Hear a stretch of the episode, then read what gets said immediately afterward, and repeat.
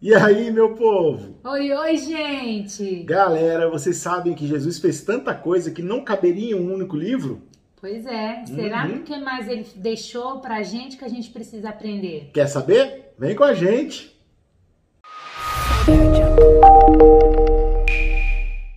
Bom dia! Bom dia, amados! E aí, galera, sabadão, como é que tá seu final de semana aí? Tá curtindo? Tá com a família? Tá com a esposa? Tá com os filhos? Como é que tá seu final de semana? É, esse final de semana é um final de semana especial é, pra gente, né? Hoje, sábado, começa a solenidade de Pentecostes com a vigília na última missa e fica ali em adoração, né, para infundir esse esse fogo abrasador que Deus vem nos deixar no cenáculo junto com a Virgem Maria, né? Todo mundo esperando o Espírito Santo. Olha só que legal, cara. Isso é maneiro, porque o Espírito Santo é um negócio é, é lindo demais.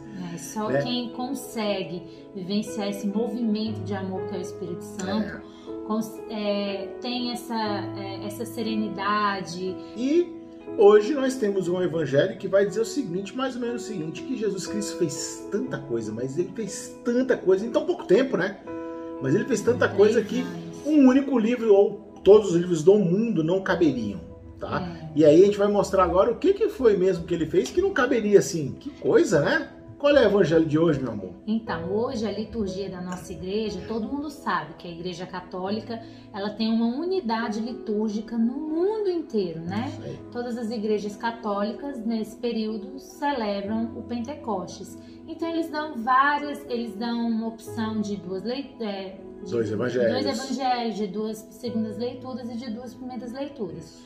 E nós é, achamos é, conveniente, né? Mas né, vir falar para vocês de todos esses feitos que Jesus fez que não caberiam no evangelho, claro, nas escrituras. Claro. E o evangelho hoje, ele está lá em João 21, versículos do 20 ao 25, onde nós destacamos o versículo 25, que diz o seguinte: Jesus fez ainda muitas outras coisas, mas se fossem escritas todas, penso que não caberiam no mundo os livros que deveriam ser escritos. É, então, foi o que a gente falou. Ele fez tanta coisa que não tem livro suficiente para poder caber as coisas que ele fez.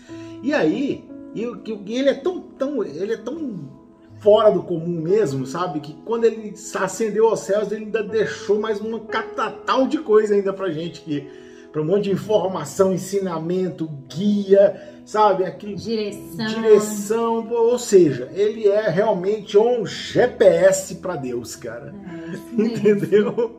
Ele deixou tudo isso preparado para gente. E é justamente o que esse evangelho conta hoje. É, esse evangelho, ele, ele narra, né? A, a parte em que eles estão ainda na, na ceia e Pedro é e Pedro pergunta quem, é, quem vai ser o traidor, e Jesus, com aquela, com aquela forma dele de, de não gostar muito de confusão, fofoca, de fuxico. fofoca, de fuxico, vira e fala. Fala, fala para Pedro que Pedro tem que cuidar dos afazeres dele. É, cuida da tua vida aí, meu brother. Pode ser? Né? Pode ser? Demonstrando que realmente nós devemos pensar em nós, na nossa existência, pensarmos nas nossas atitudes, com, sendo guiadas à luz de Deus, né? E sendo guiada à luz de Deus, nós estamos aqui para quê? Para sermos iluminados à luz de Deus, para que possamos proclamar todos esses feitos do nosso Senhor à humanidade. É. Né? Ele, ele começa, nos dois evangelhos que a igreja dá pra gente, pra gente poder comentar hoje, esse, esse especificamente é o primeiro evangelho, onde ele vai falar justamente isso: cuida da tua vida, cuida da tua vida, cuida da, não precisa se preocupar, ficar preocupado com fofoca e fuxico. Mensagem perfeita, não tem que, não tem que botar uma, mudar uma vírgula nela, ponto. E aí vem o segundo, onde ele fala da palavra ou seja, onde ele traz mais ensinamentos, onde ele traz mais mais conforto para o nosso coração, sabe? Ele, ele mostra para os discípulos, ele mostra para todos nós que a palavra dele veio para enriquecer a nossa vida.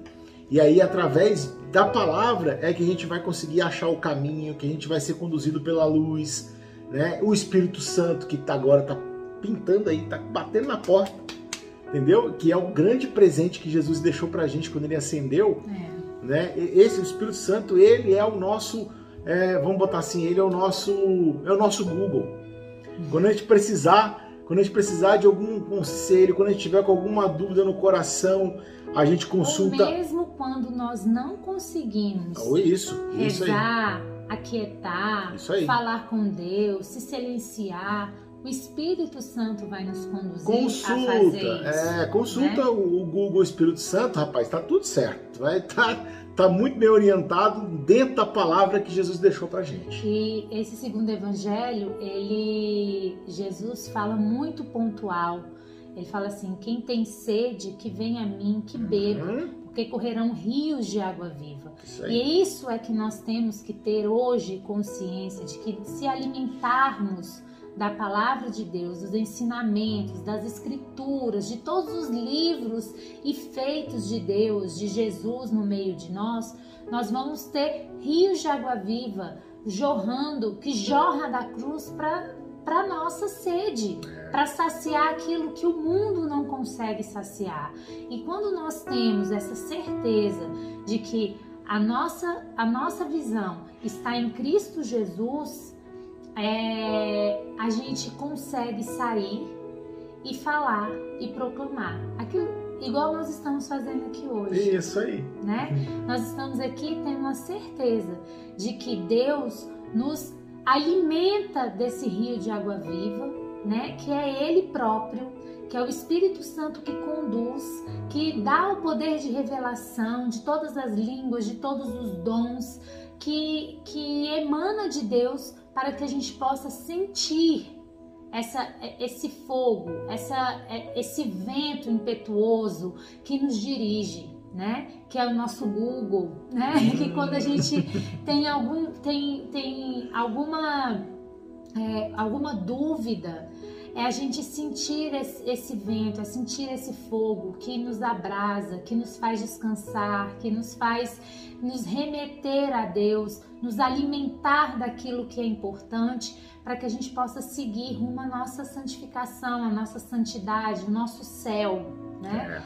É, é tão, é, eu falo assim para o Gustavo, falei assim, falar do Espírito Santo é uma coisa assim é, tão linda, né? Porque o Espírito Santo é Deus, uhum.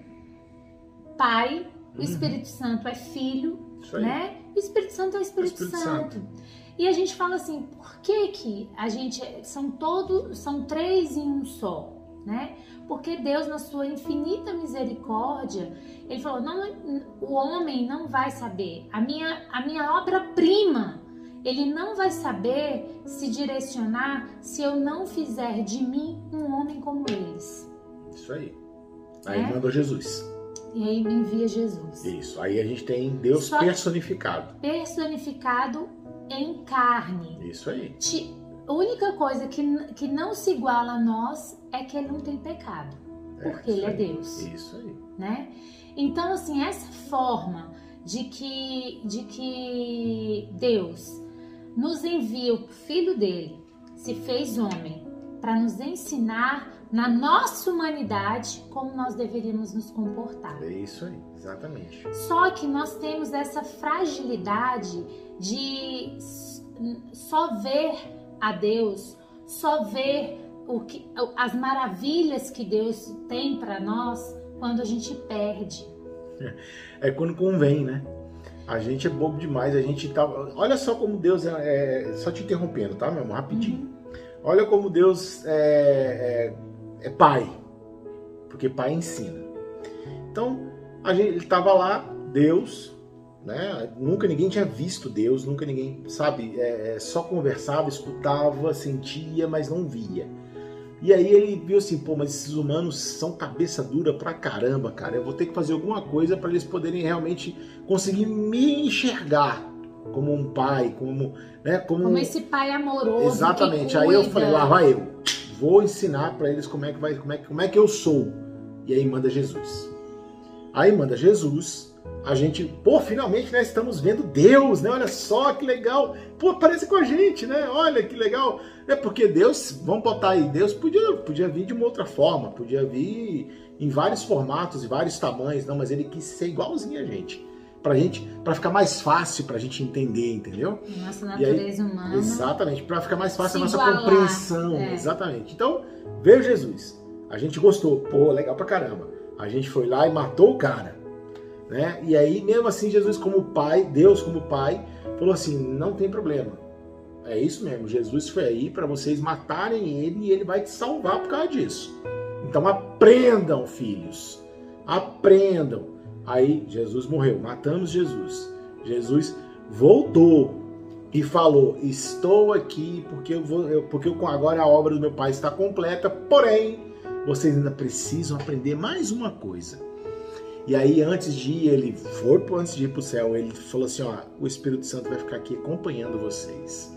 Então, quando Jesus chegou lá em cima, a gente achando que estaríamos abandonados, né? Oh meu Deus, agora a gente está abandonado. Ah, ah, ah, aí ele falou assim: Espírito Santo, agora é contigo aí.